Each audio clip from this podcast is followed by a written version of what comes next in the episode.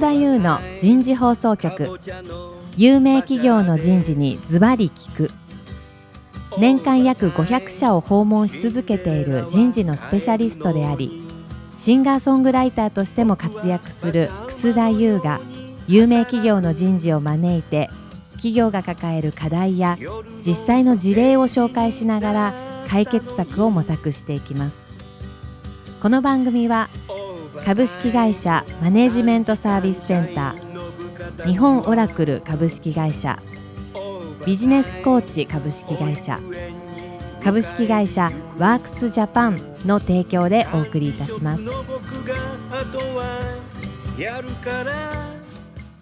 楠田優の人事放送局有名企業の人事にズバリックパーソナリティの楠田優です、えー今日も先週に引き続いてですね東京港区のプロフューチャー23階のフロアから番組をお送りいたします先週から始まったテーマ Ready Now 女性リーダー輩出の加速化今日は第2回目で女性リーダーシップ開発の施策についてえー皆さんにお話をお伺いしたいと思います。えー早速ですが、ゲストの方をご紹介いたしましょう。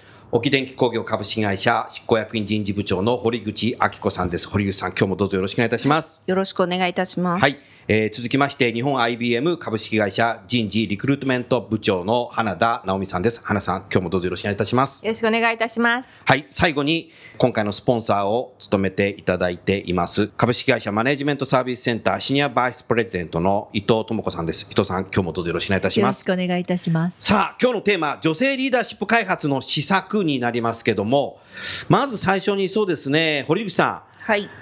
ん、女性社員自身のマインドについて少し聞きたいですけども、まあ女性社員の方自身、まあ、例えば管理職になりたいとか、まあリーダーになりたいとか、ええ。そういうような思考っていうのは近年いかがですか？最近こう入社してくる若い、まあ20代の女性は、うん。比較すると、まあ思考を持ってるっていう人が多いんですね。うん。ただ、まあその上のえー年代の方々っていうのは、意外とですね、その自分自身がその管理職をやるっていうことに対しての自信がないとか、なるほど。あと、まあ、いわゆる昇進後のイメージっていうのがうん。湧きにくいとか、あとうん。自分のキャリアの道筋がよく見えないとか、うん。中にはやはりこう周りの男性がまあ多いわけなんですけども、働いてる管理職うん。の姿を見て、魅力を感じないというふうに、うん。まあ、はっきり言う人もいるっていうことなんですね。なるほど。でも今の堀口さんの話は結構100年以上続いている日本企業のこう代表的な事例かもそうですしれないな。ね。でまあ、近年のその若いジェネレーションは、ええ。まあ、そういう思考の人ももしかしたら採用している可能性も、あ、まあそうですね。あるね。えーそうですね。うん、それからそれのもうちょっと上、30代後半から40代ぐらいの方っていうのはそもそも入社した時はあんまりそういうことを期待されてなくて入ってきちゃったかもしれないし。そうですね。だからそこでいか、えー。近年になってから期待されちゃうといよいよ今までそういう研修も受けてないしそういうふうに期待されてなかったんでっていうこそうとでなんですよね。特にまあやはりうん傾向としては女性ってやっぱり控えめなことを期待されてそういうふうに振る舞うことに慣れているかあるいはああそういうそういう人を期待して採用してたかもしれない。ね。ね控えめな 控えあめな人も多いので、うん。私なんてっていうふうな感じで、まあいう女性の方も多いんですよね。堀口さん一つ聞かして、ええ。堀口さん新入社員の時どうだったんですか？私はあの私って感じですね。私は私、はい、ええ。控えめだったんですか？そうですね。常識を持った形で。常識でも多を持った方分周りは控えめだったというふうには全く思ってなかったと思います。そうだったんだ、はい。ええ。うんなるほど。えだからやっぱゼネレーションによって若干違ってるっていうのはええあると思います。なるほど、はうんそうですか。花さん今の話聞いてていかがですか？当社は、あの新入社員の面接を、うん。あの時々あの参加するんですけれども、はい。その時にですね、うん。必ず聞くのが、子供を育てながら仕事両立できますか？というところを聞いてくるんですね。うん。であの私どもってもちろんそれも可能なんですけれども、うん。やっぱりそのリーダーシップであるとか、ん。そういったところを割と、あの皆さんあの求めてきてくださるんじゃないかと思っているのが割と意外なところがあります。なるほど。ですから、あのまあ最近の多分女性の傾向じゃないかと私は憶測してるんですけれども、はい。まあ、仕事もやりたいと、うん。でもやはりワークライフも充実させたいので、そこそこやりながら、うん。そこそこいろいろこう両方両立したいっっていうこう欲張り人生。欲張り人生。えーうん。を求めてるこう世代がちょっと増えてきてるのかなと。なるほどね。でそこはやはりすごくもったいなくて、うん。やはりあの優秀な人であれば、うん。本当にもう男女関係なく本当どんどんあのうちはあの昇進していただけるのでそういったところにこうチャレンジするマインドを持った方にたくさん来ていただきたいっていうのが本音のところですうんなるほどね。それはやっぱり社会的なメッセージとしてインターネットだったり雑誌だったりの記事がどちらかというとそのね仕事と育児生活とのなんかそういうね両立みたいなメッセージの多い。っていうのも多分あると思うんだよね。そうなんです。でこれからやっぱりえー。リーダーになろうみたいな、えー。で記事ってあんまりないのかなと。まあ、あのあとそれから男性がやはりそのイクメンであるとかあイクメンね。家族をこう大事にしてみんなでその愛のある生活を送ろうみたいな流れにこうなりつつ、行ってしまうとやっぱりその大変なリーダーシップロールとか、うん。そういったところにはチャレンジせず、うん。まあ、あの男性も女性も同じようなやり方の仕事はできるのでそのあたりを目指してる方が多いんだとすると、うん。もったいないですよね。もったいないね。えー伊藤さん今の話聞いてていかがですか？うん、それはでも IBM さんはいろんな仕事のチャンスもあるけれども、まあ、いろんな選択肢もあるみたいな。だから多分その女性が受ける時に活躍もしたいけれども人生も大切にしたい。まあ、トレンドもそうだと思うんですけどむしろそれができる会社かなって思ってる学生さんがもしかしたら多いのかなって思います。あーなるほどね。うんもう今すごい皆さん調べるじゃないですか。うん。そうするとある程度面白い仕事もしたいけど、うん。ライフワークのバランスも取れる会社かなっていう、もうそこに置いてるのかなってちょっと思いました。わかんないですけど。うん。なるほどね。ん。まあ、全体傾向もそうだと思うんですけれども、特に。そうですね、まあ、当社の場合は特にあの勤続年数だけ見ると、うん男性と女性にそんなに開きがないんですよ。おお。20年ぐらい。っていうのがあって、まあ、そういうデータで出してるじゃないですか、うんそうすると長く勤めるとか当然まあ長くっていう時にはあの女性の場合はライフイベント必ず出てくるところもあるので、でまあいろんな制度があるので、続ける時に続けられるしそういう勤続年数を見るとあ実態としてでやってるんだなっていうところはまああるのであんまりそこのところっていうのはそんなに当社の場合その採用の面接の時に女性の方が気にされるっていうのはあんまりないなっていう感じがしましたね。ええいわゆるだからもう M 字カーブがほもうなくなってきたってういうこと。ん、そうですね。なんだね。ええだから働き続けやすいことなんだろうね。そうですね。うんなるほどね、素晴らしいですね。まあ、だからその中でやっぱりリ今回のテーマはリーダーシップ開発ということでねえリえリーダーになりたいっていう人もいるの？将来的に。まあ、あの当然そういうポジションについてさらに活躍したいとうんいうふうな希望を持ってうん期待して入ってくるっていう人もいらっしゃいますい。らっしゃる。ええじゃあもうそういう人が前回の番組じゃないけどこうパタナリズム的に潰さないようにそうですきちっと目をかけて。そうですね。だから本当にその、ええまあ当社の場合で申し上げると、うん続けるっていう点では一つクリアしてるわけなんですよ。だから、うんうんじゃあ活躍今度してもらうそういう場を広げてその場というのは、まあ、職種にしてもポジションにしてもというふうな形、そこを作っていくっていうことにやっぱり力を注いでいかなきゃいけないなっていうふうには思ってます。なるほどね。うん。少し話題を変えてそうすると次はその女性の部下を持った男性のマインドっていうのもこれ結構重要かなと思ってるんですけど堀内さんいかがですか？そうですね。結構二極化というか、うんぜひ女性を部下に持って自分は女性を支援して活躍というか導こうというふうな意欲的なタイプうん、の方と、あいるんだそういう方が。はい、います。それは素晴らしい。ただそれはうん。やっぱり少人数なんですよね。うん。まあ、あのそういうふうに思ってだからその職場に女性を積極的に受け入れて活躍を支援してくださってるって方もいらっしゃるんですがうん。大半はどうしよう僕のところに配属にっていうふうなことで戸惑われてる方も、うん。まあ、ここ数年もなくなってきましたけどもやはり最初の頃はですね、多分あったと。うん。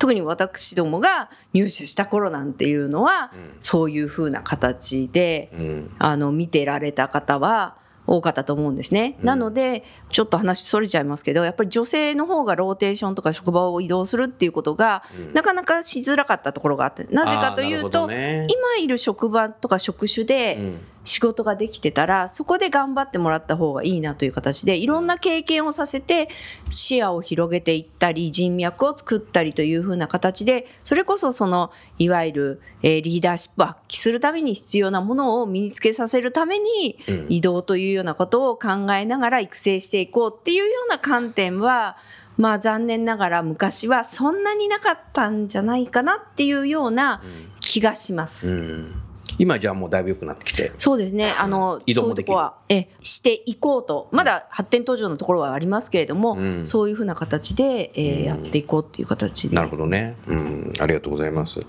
花さんはいかがですか？上司のマインド。女子のマインドですね。大場市女性の活躍させるということに対してはおそらくは当たり前の朝飯前に朝なってると思います。うん。はい、ただ上司はそうなんですけど、うん。やはりその女性たちが本人。本人たちが、うん。やはりあの私ども、えっとまあ、階級があるんですけれども、うん。いわゆる、えー専門職になったところで、はい。割とこう足踏みをしだすという傾向があります。足踏みって具体的にはどんなことですか、えーとですね、いわゆる平社員から専門職になると、はい。まあ、あの自分でいろいろこうリーダーシップを取ってそれなりに面白い仕事ができるようになりますと。そうですね。でお客様のところにももちろん一人で行くし、うん。その下の社員を連れてということでかなりその影響力のある仕事ができるようになったところで、はい。まあ、仕事そこそこ面白いと。うん、でまあまあこのぐらいでいいかなってその次がまあいわゆる課長になりますから、うん。そのマネージャー職は嫌だと。あれ見てると随分大変そうだし、うん。あれになっちゃうとやはり多分子供も無理だろうとうん。いうところでこの専門職の足踏み症候群というのが今増えてるあ傾向にあるんです。まあ、そうなんだ。なるほど。これ昔からあったんですけれども、うん。ここが全くこう伸びてきていない伸びてきていない。はい、うん。あのその上の例えば理事クラス私もエグゼクティブと呼んでいるんですが、うん。そこの数はですねこの1998年に当時1名だったんあ、1名だった当時は？今35名いるお、んです。35名だった。はい、でこ、のですからもう何何パーセント伸びっていうのかわからないんですけれども この伸びに比べると全くそこが動いていないとうん。いう傾向がありまして、うんなので先ほどのちょっと話にもつながるんですけれども、はいやはりそのライフとワークうん。を求めるがために、うん自分の活躍を自分でこう扉を閉めてしまっている傾向が起きているのかなということを見ています。うんなるほどね。うん。伊藤さんいかがですか？うん、その花田さんのお話すごく興味深いんですけれども、はい。その女性のその自ら閉めてしまっている扉をうんどうやって開かせるみたいななんかそういうことって会社というか、まあ、上司なのかなんか取り組みっていうかあるんですか？開かせるはい、あのはい、今年ジャパンウィメンズカウンシルという、これ1998年第1期産声を上げてから今回第7期なんですけれども、はい。はい。5年ぶりにうん。開会しました、はい。で、えっとプロジェクトとして2年間、うん。女性のうん。自分たちの課題を自ら、うん。えー見つけて会社に提言させようというところで、うん。その課題をですね、うん。ここに当てました。はい。なのでなぜ女子社員がうん。この扉を開けられないのかと、うん。何があればこの扉を突破できるのかと。それは自分たちの意識なのかスキルなのかはたまた周りの支援なのかなるほど。何なのかというところを徹底的に今議論していてうん。定期的にあの経営諮問委員会にかけてうん。いろんなアクションを取ろうという動きがつい先日始まりました。素晴らしいね。はい。変わりそうだね。変わってほしいですね。変わってほしいよね。はい、はい。私これすごくすごくいいなと思うのはそのご本人たちに考えさせるっていうのが鍵だと思うんです。肝だね。肝です。うん。だからその人事がとか会社がとか上司がこうじゃないのああじゃないのじゃなくてその人たち自身に考えさせるうんっていうことがやっぱり当事者意識だと思うんですよね。当事者意識内発的に変えらなきゃダメだね。だと思います。なるほど素晴らしいな。堀口さん今の話聞いてていかがですか？そうですね。もうやはり2歩も3歩も、もうすごく先を行ってらっしゃるなっていうような印象を受けましたし、私どもはまあ、そういう点ではまだまだ始めたばっかりという形で、うん。本当にその、例えば女性のマインドセットとか、まあスキルっていうのを習得、まあリーダーになるためにしなきゃいけないっていうところがあるので、まあ今まあ、その選抜というふうな形で、女性のリーダー育成っていうのを3年前ぐらいから、うん。まあスタートしてるというような形で、やっぱりその意欲を作るとか、あとその、どういうふうにこう自分が変わっていくのかっていうののコーチングをつけたりとか、で、そのおーやっ絵てるんだ。え、で、うんそのえプログラム面白いところは、はい。上司も来てもらうんです。男性の上司も来る。え男性の上司とその女性部下というふうなまずペアという形ででおカリキュラム両方違うんですね。で上司の方のカリキュラムってそんなにはないんですけれども上司に対してもコーチングするんですね、ーうん。その部下自体の能力開発とか育成っていうのをしっかりやってもらわなきゃいけないので決めつけないでくださいね。ちゃんと期待して鍛えてくださいねって3つの木っていうような観点ででど。どういうふうに言って迷った時にコーチングをまあやってっていう形で女性はもうまず自分たちのまず殻をまず破るようなところからやってで当然あの目標みたいのを決めてでそれを課題形成からって言ってやってそれに対してコーチングの方でこういろいろあの言ってもらってで最後にこれからどういうふうに自分はなりたいかっていうことででリーダーシップもいろいろなスタイルがあるというようなことも伝えるのでうんあなたはどんなスタイルの、まあ、リーダーシップを発揮したいと思うかってリーダーになりたいかみたいなものを最後に聞いてみたいな。そんなまあちょっとまだまだ地道なリーダーシップ開発のうん。プログラムなんですけどそんなこともやったそれそうすると、りしてます。法事さん、あの女性本人、はい。それから男性の上司、はい。なんか変わってきたなっていうふうに、すごくあのーみんな気づきがあるんですね。あ気づきがね。ええ。うん。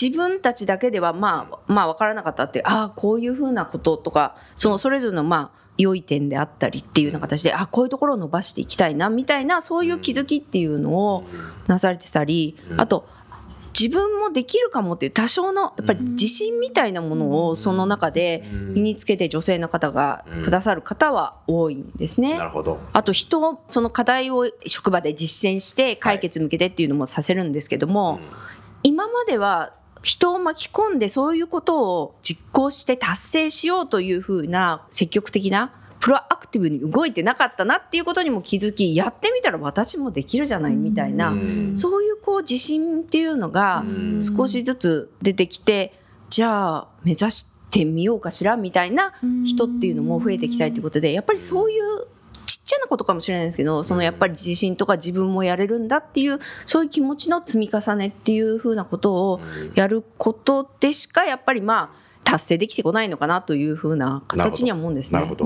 ええまあ、あの人事がそれだけねきちっとサポート手を差し伸べるっていうことは、ええ多分本人たちは会社から期待されてるんだというふうに、まず思いますね。思うからそこが重要だよね。そうですね。そこが重要だね、ええ。そのメッセージはねやっぱりさすが堀口さんすごいと思った。いやいやいや、うん。あのみんながやってくれてることで私なんか本当微力ですので、うん。はい。なるほどね花さん今の話聞いてて何かありますあか堀口さんご自身のキえ。えャリアの形成っていうのすごく興味があるんですけれど。も、おそこに来ましたか？そういったような特別なあのこうレッドカーペットを歩んでこられたんですか。いえいえいえいえ。聞きたい聞きたい。番組的に言っちゃっていいのかな？えー私はですねもうピーって用意しましょうか。そうですね、配属された、まあ、新入社員で入った部署っていうのが、まあ、宣伝部という部署で今で言うと多分他の皆さんの会社では花形かもしれないんですが当時新人がまあ配属されるような部署ではなかったということで、まあ、結構若い人が少なかったんですね。なるほど。なので、あの何でも若い人の意見はとかっていう形であったり、まあ、あと海外の担当をしていたので割と早い時期からうん。海外に行って仕事をこう出張で行ったりっていうのをどんどんどんどん出させてくれたっていうところありまして会社自体は。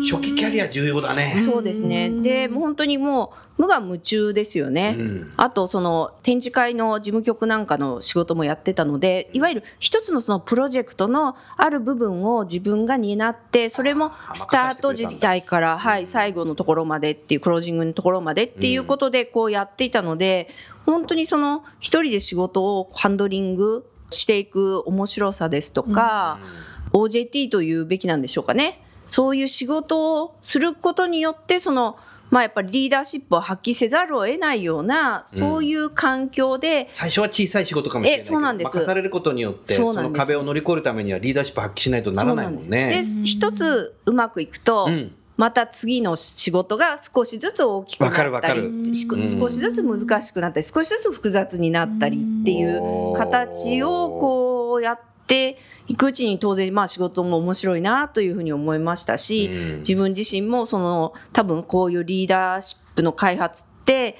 知らないうちにそういう中で、まあ期待されたことで鍛えられて、うん。あと皆さんがね支援していろいろサポートしてくださったことを、まあ、多分吸収してっていう形なので、そういうプログラムが私の時代には会社にあったわけでは全くまあなかったわけですけれども、そうすると最初の配属先の直属の上司、上位上司がやはり期待してくれた目をかけてくれたっていう、まあ、たまたま偶然マニュアルではない形で。そうですね。期待されたのかいや期待されたって言ってください。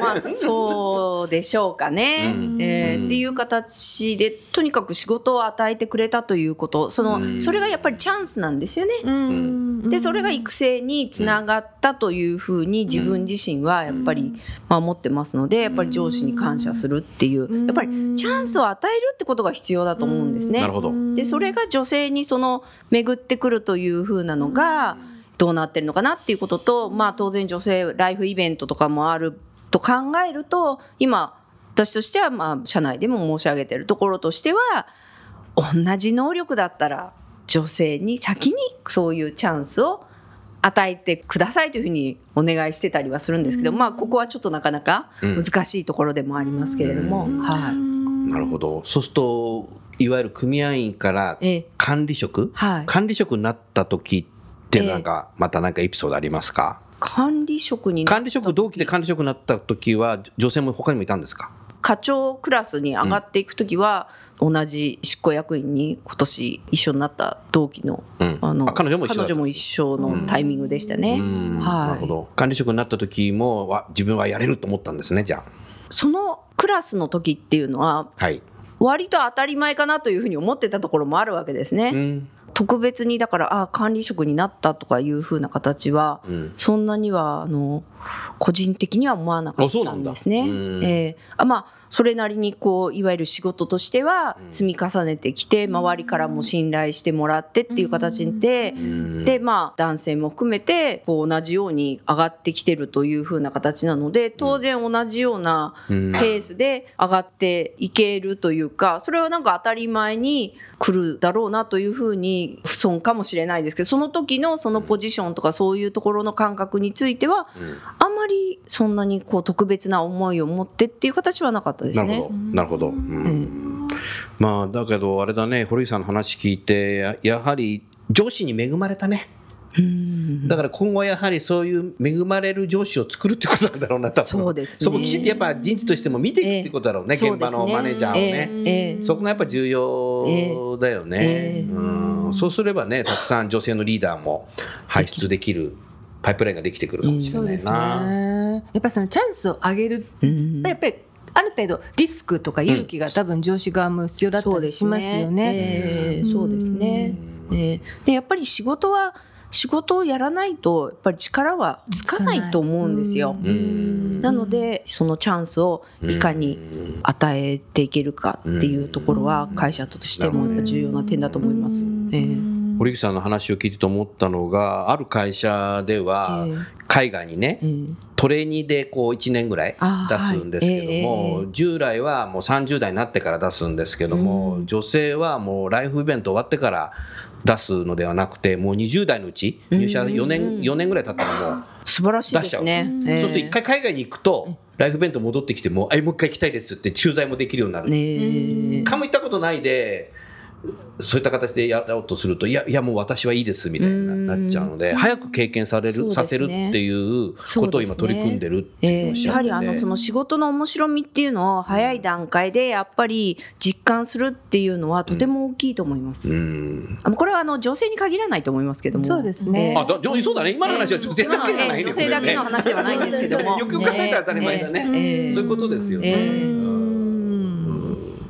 花さん今の話でいいの？やっぱりその今おっしゃった通りその面白いってこう仕事をね、そこがやっぱり一番のモチベーションですから、男ね仕事は男性女性面白いって関わらず、はい、そこがだからいかにこう上司がそこにこう突っ込んであげられるかっていうところですよね。そうですね。うんただ今の若い世代ってあのミレニアル世代ってあの承認欲求がすごく強くて、フェイスブックとかあとインスタとかでも、とにかく「いいね」を何個集められるかっていうところでうん。してあげないと。最近超いいねもあるからね。はい、あ、そうです。よね。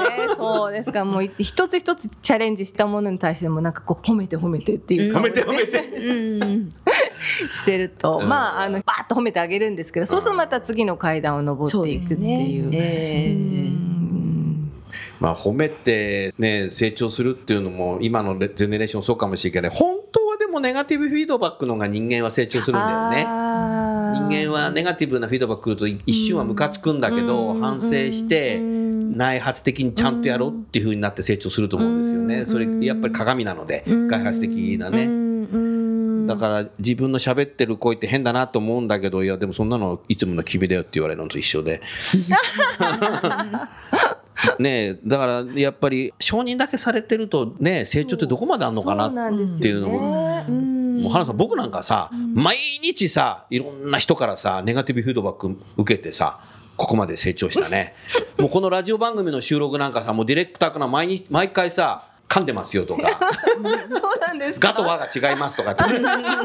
ネガティブにフィードバックされて80回も収録してるのに未だに間違えてる全然成長してないんだけど。ちょっと話題でいえいえどんどん進化されてます。よだから承認欲求だけっていうのは本当どうかなっていうのは最近思うね。だからううまくねネガティブフィードバックができる人ね。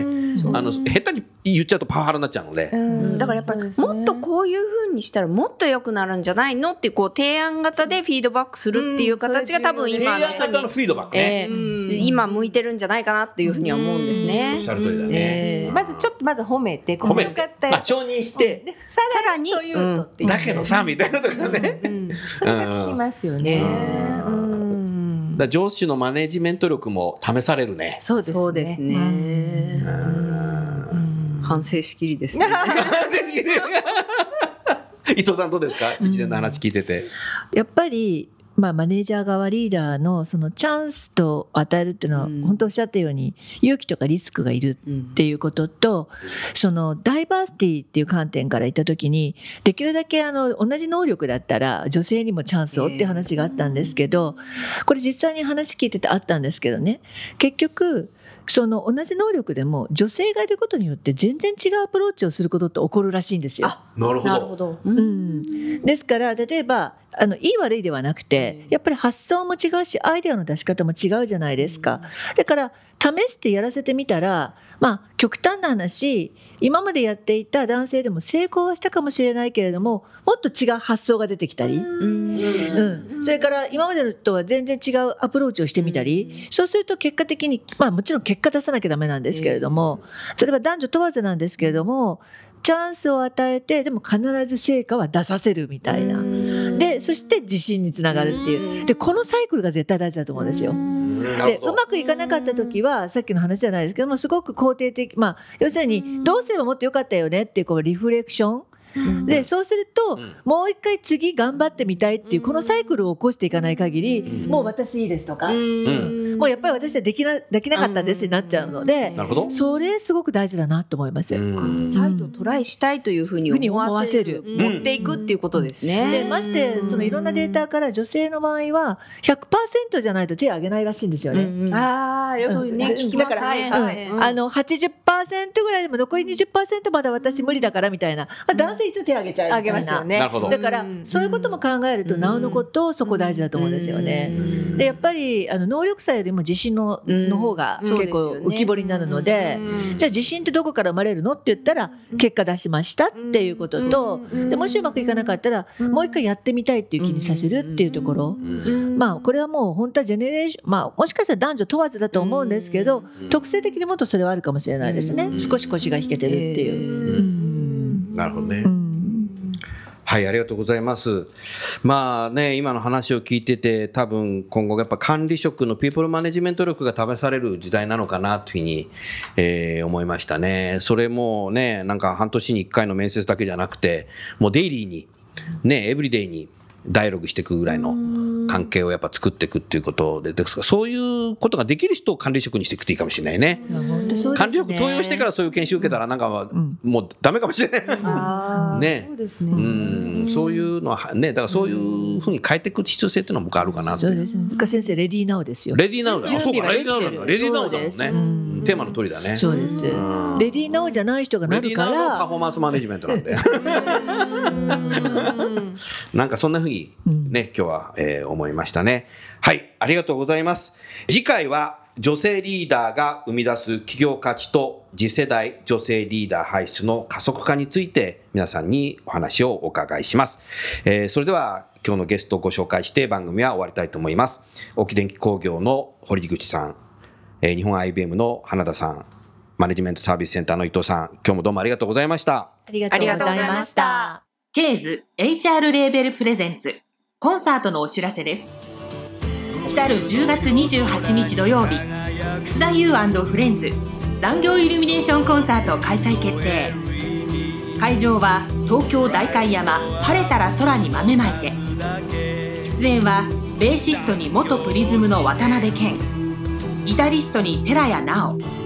キーボードに福山光晴。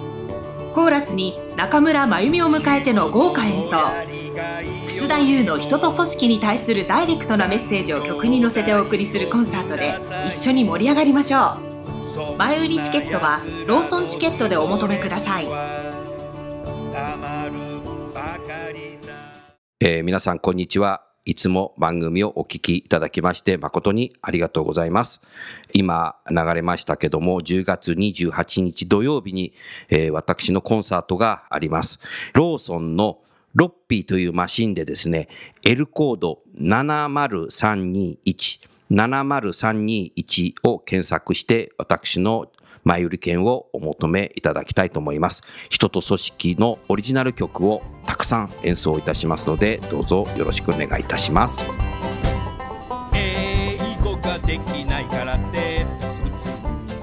今日のお話はいかがでしたか？楠田優の「輝け飛び出せグローバル人材」とともにエンディングといたしますこの番組は日本最大級の人事ポータルサイト HR プロのウェブサイトからもお聞きいただくことができます。HR プロでは人事領域に役立つさまざまな情報を提供しています。ご興味がある方はウェブサイトをご覧ください。この番組は企業の人材戦略人材育成のプロフェッショナルカンパニー株式会社マネジメントサービスセンター先進テクノロジーで企業の人事業務を革新する日本オラクル株式会社。人と組織の生産性を高めるビジネスコーチ株式会社。企業の人材採用支援キャリア支援を通じて人と企業の持続的な成長と価値創造に貢献する株式会社ワークスジャパンの提供でお送りいたしました。それでは来週もお楽しみに。英語ができないからって。